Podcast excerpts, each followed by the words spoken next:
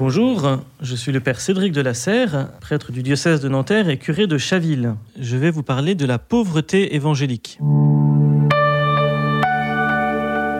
La pauvreté évangélique, c'est un des conseils qui nous est demandé de vivre pour vivre l'évangile, mais c'est souvent mal compris, parce qu'on la comprend euh, parfois comme une forme de misère, de misérabilisme, et ça ne fait pas envie. Alors qu'en fait, la pauvreté évangélique est une belle chose, une chose désirable, et j'aimerais, par ce petit propos, vous donner envie de vivre cette pauvreté-là.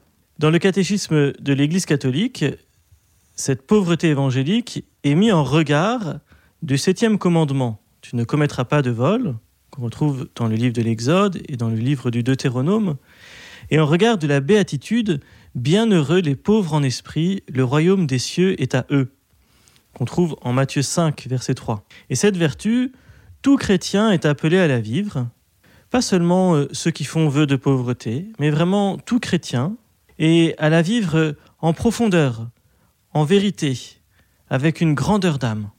Il faut y voir euh, un appel à une certaine forme de dépouillement, à une certaine sobriété, un rapport à notre consommation qui est limité à ce qui est nécessaire. Et puis il faut aussi voir euh, l'appel à une forme de respect de la création, des animaux, des autres, et peut-être de nous-mêmes d'abord. La modération de l'attachement au bien du monde, c'est pour l'Église, vous le savez, un signe de notre intérêt porté plus aux personnes et à notre vie éternelle plutôt qu'au bien. La pratique de la vertu de pauvreté évangélique ne se limite pas seulement à la mise en commun des biens économiques, mais en fait de tout ce qui nous constitue, de tout ce qui fait euh, nos biens, nos talents, nos ressources, nos qualités, etc., etc. Et ceci pour le service de tous, du bien commun, afin que le monde soit toujours plus conforme au projet de Dieu. Vous savez, si on regarde dans les actes des apôtres, il nous est donné deux modèles de communauté chrétienne. Dans les actes 2 et dans les actes 4, vous pourrez aller voir, il y a un modèle de communauté où tous les biens étaient mis en commun, personne n'avait de propriété privée. Puis il y a un autre modèle qui est peut-être plus inspirant pour nous qui sommes dans le monde, c'est le modèle de la communion de cœur. Le modèle de la communion de cœur, c'est chacun garde ses propres biens, mais euh, on est tous unis, solidaires les uns envers les autres, tous attentifs les uns avec les autres.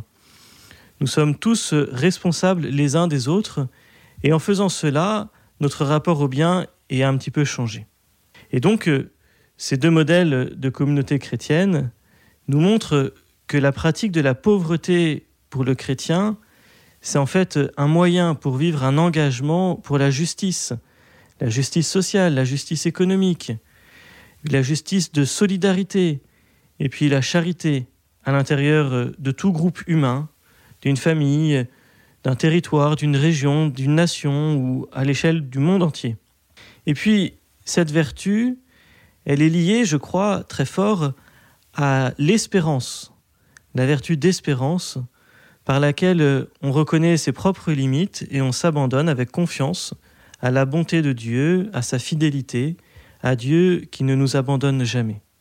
Vous savez, dans notre culture contemporaine, dans notre mentalité, souvent la pauvreté est perçue exclusivement comme un mal. La pauvreté religieuse n'est pas une option pour l'indigence ou la misère.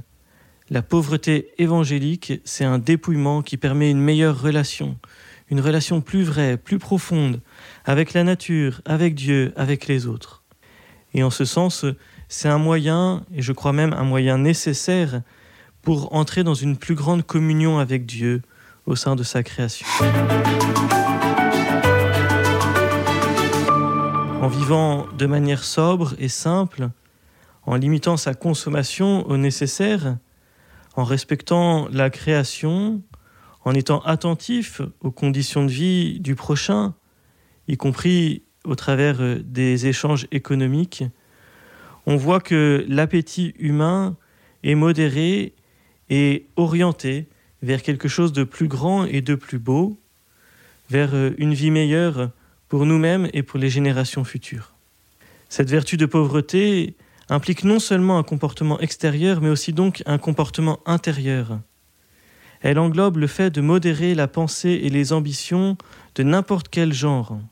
Et c'est pour ça, par exemple, que Thérèse d'Avila, très inspirée sur cette question-là, met en garde les chrétiens contre les honneurs. Un amalgame de pouvoir, d'argent, de prestige, de réputation pour elle. Et elle invite chaque chrétien, chaque baptisé, à combattre ces tendances naturelles chez l'homme pour rechercher le vrai bien.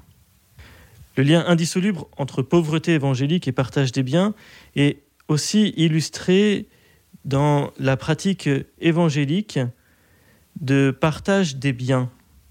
L'Église précise que la modération de l'attachement aux biens du monde, c'est signifier qu'on est plus attaché aux personnes et la pratique du partage des biens, c'est une belle expression de cela. Vous savez, quand on arrive à se déposséder de quelque chose auquel on est attaché pour le bien d'un autre, on peut y trouver beaucoup de joie. On dit souvent qu'il y a plus de joie à donner qu'à recevoir. En tout cas, certainement, il y a plus de joie à donner qu'à posséder. Et tout chrétien souhaitant mener un chemin spirituel doit ainsi renoncer volontairement à avoir comme but suprême de vie le fait de gagner le maximum d'argent. Certes, il en faut, mais seulement ce qui est nécessaire. Celui qui trouve dans l'argent l'objectif central et essentiel de sa vie, finalement a déjà trouvé son Dieu, il n'en a pas besoin d'autre.